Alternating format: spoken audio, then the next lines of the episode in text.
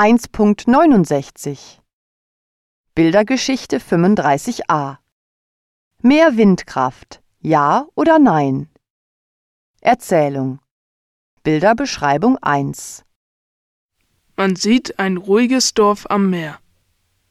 Viele Touristen kommen dahin. Man kann die Natur genießen, Radfahren, Ferienwohnungen mieten. In der Nähe soll ein neuer Windpark entstehen. Einige Einwohner sind dafür, andere dagegen. Sie protestieren in der Stadt. Im Rathaus findet eine Versammlung statt, um den Windpark zu besprechen. Zwei Leute protestieren dagegen. Die Einwohner sind empört. Ein paar Monate später beginnt der Bau.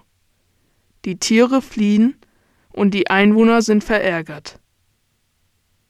Als der Windpark schließlich fertig ist, gibt es keine Touristen mehr. Die Natur ist zerstört und die Einwohner sind ratlos.